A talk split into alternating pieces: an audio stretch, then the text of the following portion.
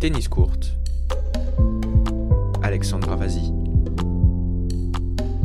Un père footballeur professionnel, un frère accro au sport et des cours de tennis à 50 mètres à peine de chez elle, tout sauf au hasard donc si Carolina Mourova s'empare d'une raquette à l'âge de 7 ans. Rapidement elle brise sur les terrains d'Olomouc en Moravie, à l'est de la République tchèque, inspirée sans doute par les posters de Roger Federer qui ornent les murs de sa chambre, et à 12 ans elle décide de consacrer sa vie au tennis plutôt qu'aux autres sports qu'elle pratique, comme le handball. Un choix payant, euh, malgré sa petite taille, elle fait partie des trois meilleurs jeunes tchèques jusqu'à la transition chez les juniors, perturbée par une croissance accélérée et des blessures au genou et au dos, au point qu'elle se questionne est-ce que je peux continuer comme ça? Mourova parcourt le circuit ITF, un titre à 18 ans, un autre deux ans plus tard, mais des résultats en dents de scie. Je cite, je perdais contre des joueuses, mais je savais que j'avais le niveau pour les battre. Confidence faite l'an dernier au site de la WTA. Arrivent les qualifications de l'US Open 2018. Mourova vient de fêter ses 22 ans. Elle est au-delà de la 200e place mondiale sans la moindre victoire sur le circuit principal. 1, 2, 3 matchs et à la clé, une première qualification en tableau final de Grand Chelem.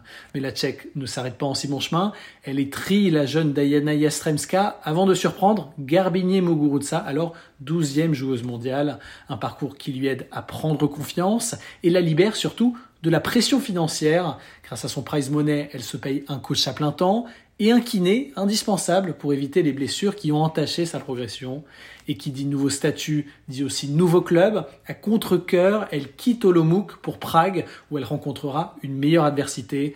C'est là qu'elle décroche sa première finale sur le circuit WTA en avril 2019, le début d'une saison de rêve pour la Tchèque, propulsée dans le top 100, puis quart de finaliste à Wimbledon.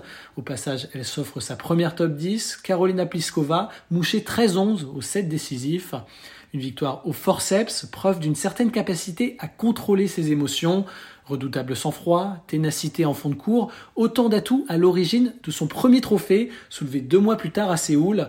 Cerise sur le gâteau, une demi-finale au Masters B à Zouaï, après une victoire sur Sofia Kenin qui décrochera quelques mois plus tard l'Open d'Australie.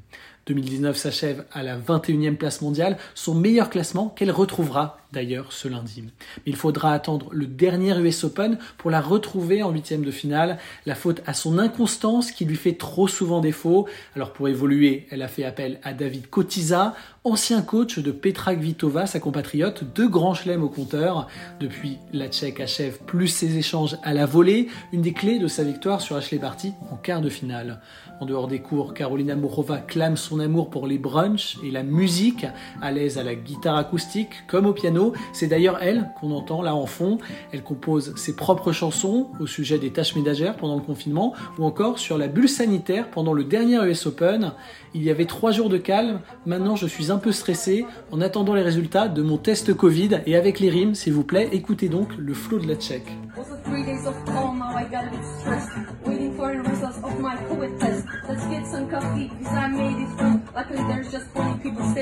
L'an dernier, Carolina Mourova avait déclaré en interview Je suis une diesel. Tous les débuts de saison, j'ai du mal à me mettre en route. Eh bien, sans doute a-t-elle été inspirée par le fond d'écran de son premier ordinateur portable, une photo de la Rod Laver Arena, le cours central de Melbourne.